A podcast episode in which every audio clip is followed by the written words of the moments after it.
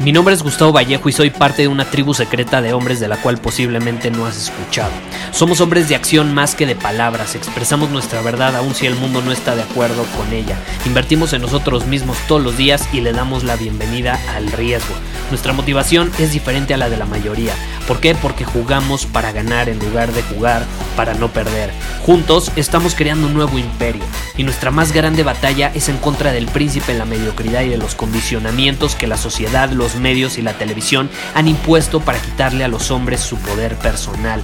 Si le preguntas a las personas normales, a la sociedad y a las escuelas, te dirán que estamos locos y que somos rebeldes. Y sí, tienen razón. Estamos locos, somos rebeldes, pensamos diferente y por eso el futuro nos pertenece. Somos hombres superiores y estos son nuestros secretos.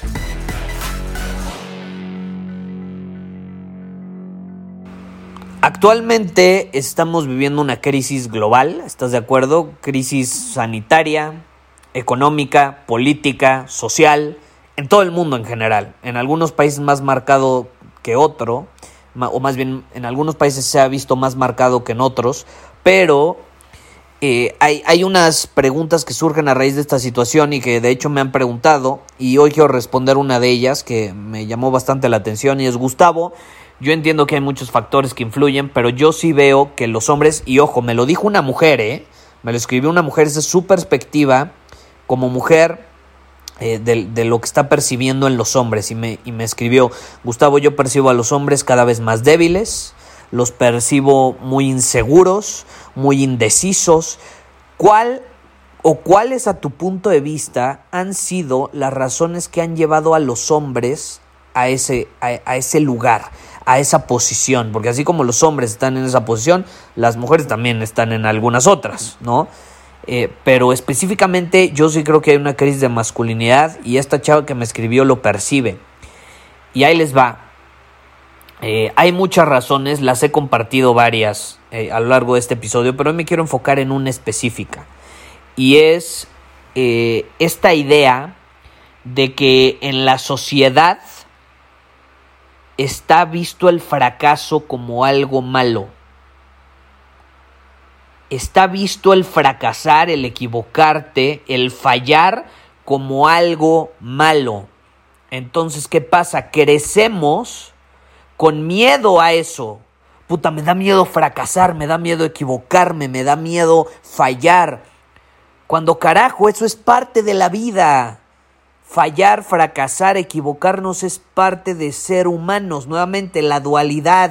Si tú realmente quieres tener éxito, quieres cumplir tus objetivos, quieres dominar tu camino, tienes que estar dispuesto a vivir el otro lado de la moneda. Puta, dudar. Eh, tienes que estar dispuesto a fallar, a fracasar, etc. Y eso es lo que te va a llevar a ser más decisivo y a dominar tu camino y aprender de esas equivocaciones y fracasos que tuviste. Yo veo a una sociedad que nos está condicionando y está eliminando en las personas la habilidad para fracasar. ¿Qué pasa en las escuelas? Tú vas, tú vas a las escuelas y están eliminando la competencia. ¿Por qué? Para que los niños no lloren cuando pierdan. Tú vas a las escuelas y muchas escuelas ya le dan medallas a, a todos los niños. ¿Por qué carajos vas a darle una medalla a un niño que no ganó, que perdió? La medalla es para el ganador, punto se acabó. No significa que es más digno de amor o, o, que al final es más digno de ciertas cosas que los otros niños. Pero claro que se merece más una medalla, por supuesto. No lo hace mejor humano, no lo hace un humano superior, pero en esa habilidad específica sobresalió y hay que reconocerlo. Y el eliminar la habilidad de fracasar, o sea, la, cualidad, yo me atrevo a decir la cualidad, el, el eliminar esa característica tan valiosa en las escuelas, en la competencia, está llevando a las personas, o bueno, a los niños, que son los futuros adultos, los está llevando a ser sumamente conformistas, a un declive social en general.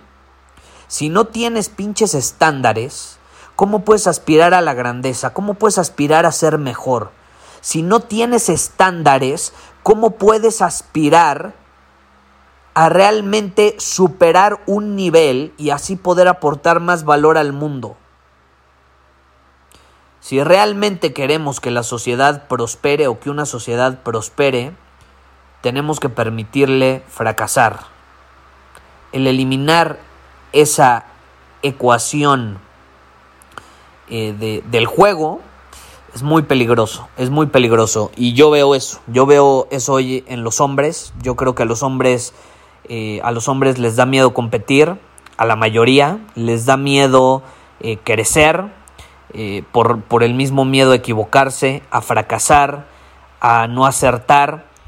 Y al final, caray, aquellos que realmente llegan a la cima, superan sus límites, consiguen lo que quieren, viven una vida y crean una vida en alineación con una visión que ellos plantearon, son personas que fracasaron en el camino y que se equivocaron y que estuvieron dispuestas a hacerlo.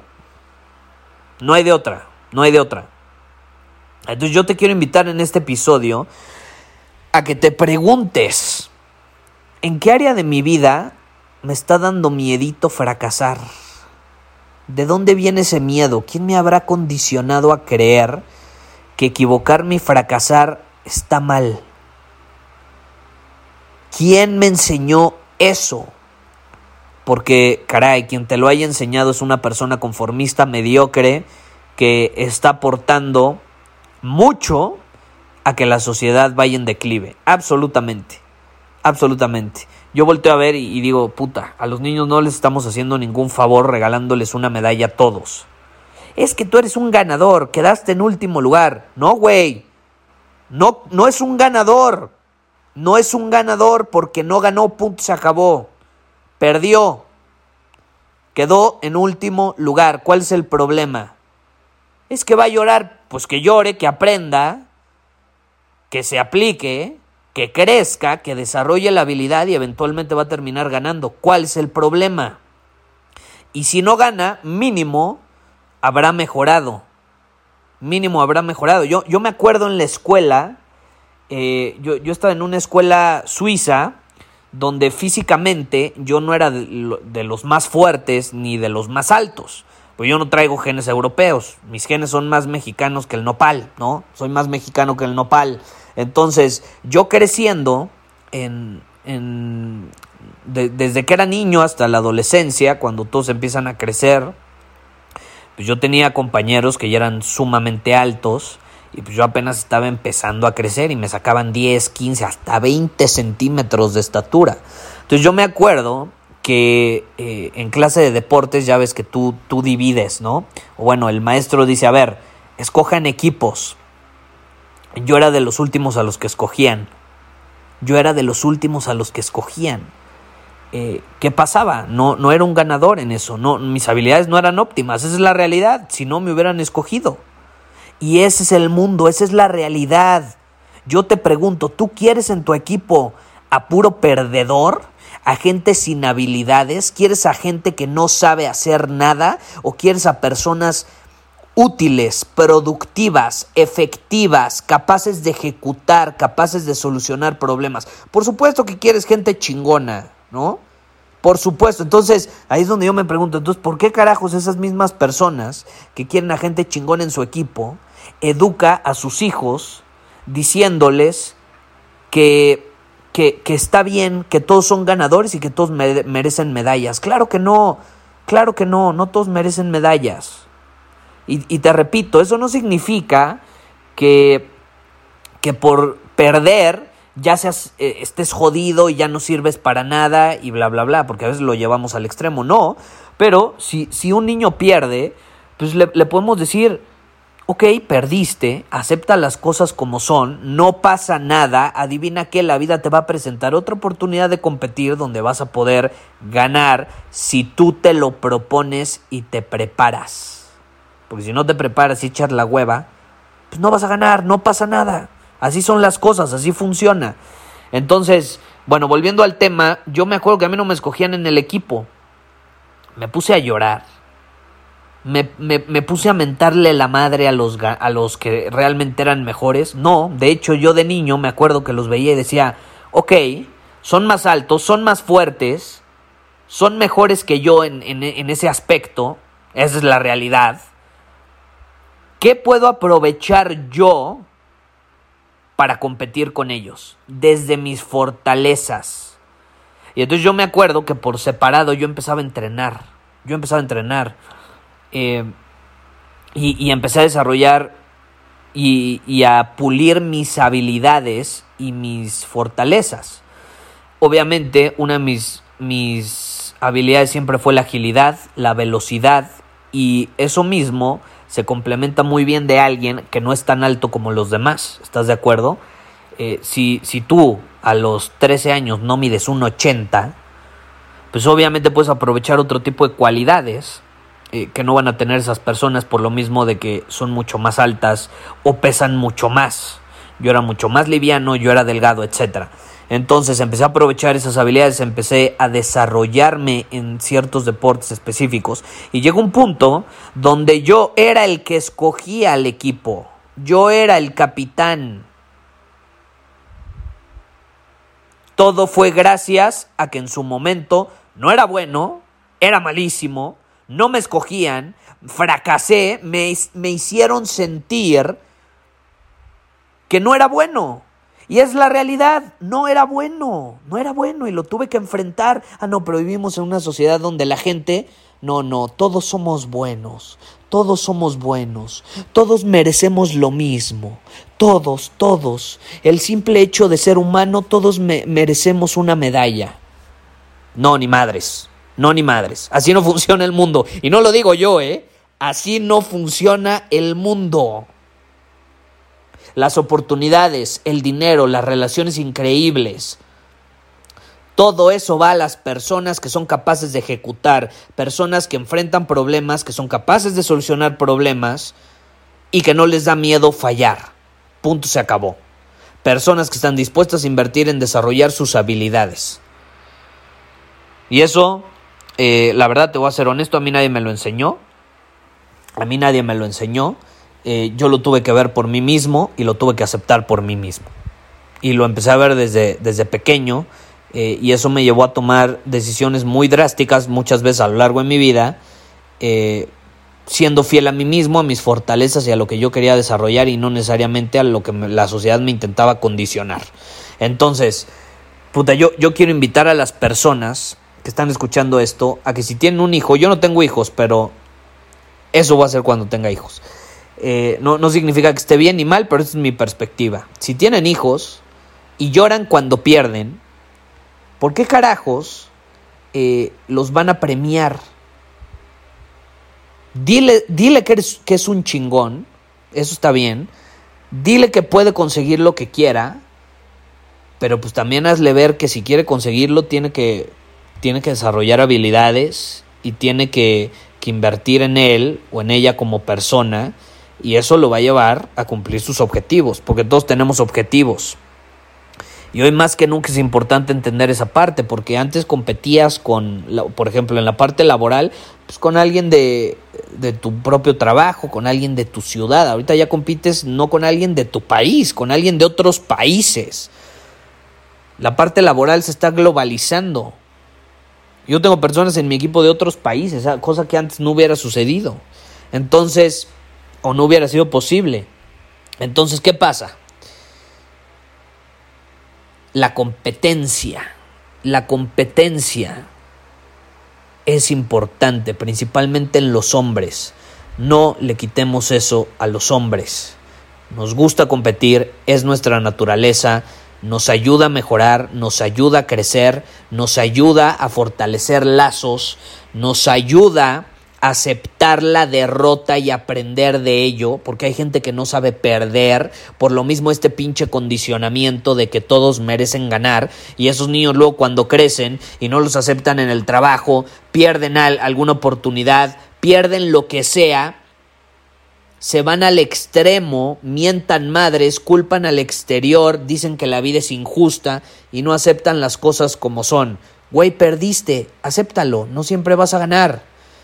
Aprende a perder, acepta la pérdida, acepta el fracaso.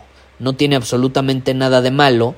Y si somos capaces de hacer eso y desde esa posición preguntarnos, ¿cómo puedo aprender de esta experiencia donde fracasé? pues entonces estamos abriendo una puerta con varias posibilidades de crecimiento. Ah, no, pero si nos quedamos sentados y decimos, no importa, perdí, soy un ganador de todas formas, ¿dónde está el área de, oportunidad para crecer? ¿Dónde? Dime dónde, porque yo no la veo, yo no la veo. Es que no todo es ganar, exacto, no todo es ganar y tampoco todo lo es perder.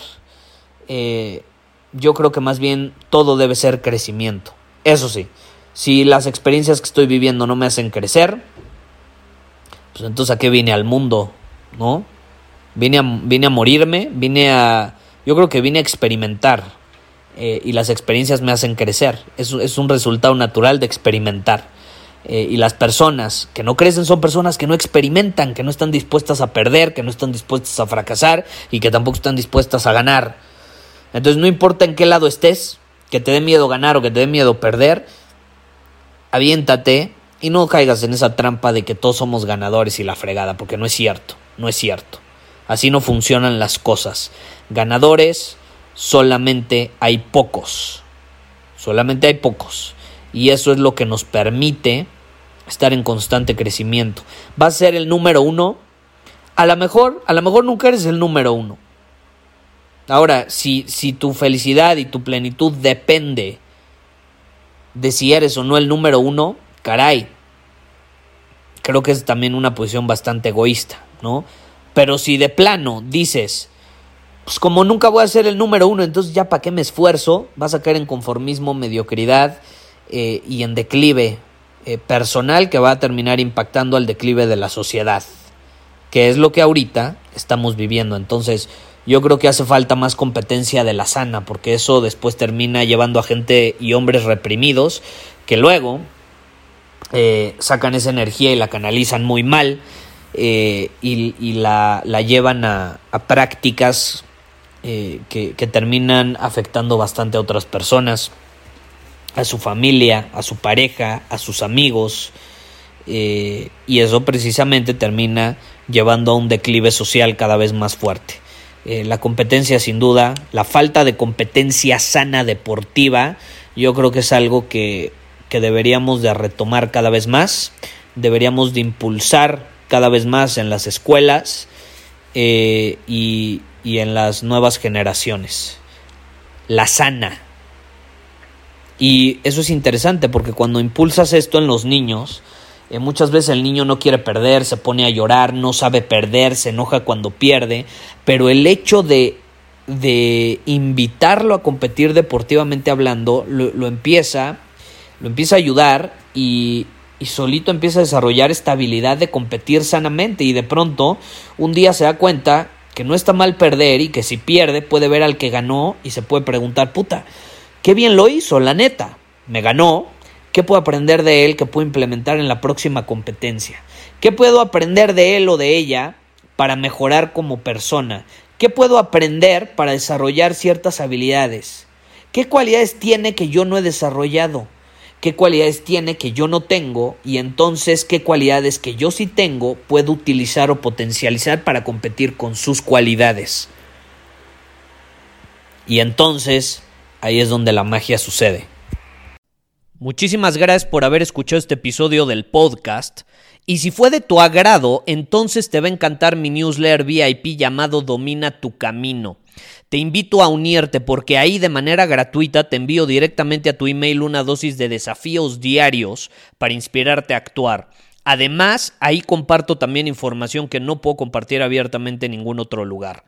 Y por si fuera poco, como suscriptor del newsletter vas a tener acceso anticipado a programas masterclass y eventos exclusivos que hacemos detrás de cámaras.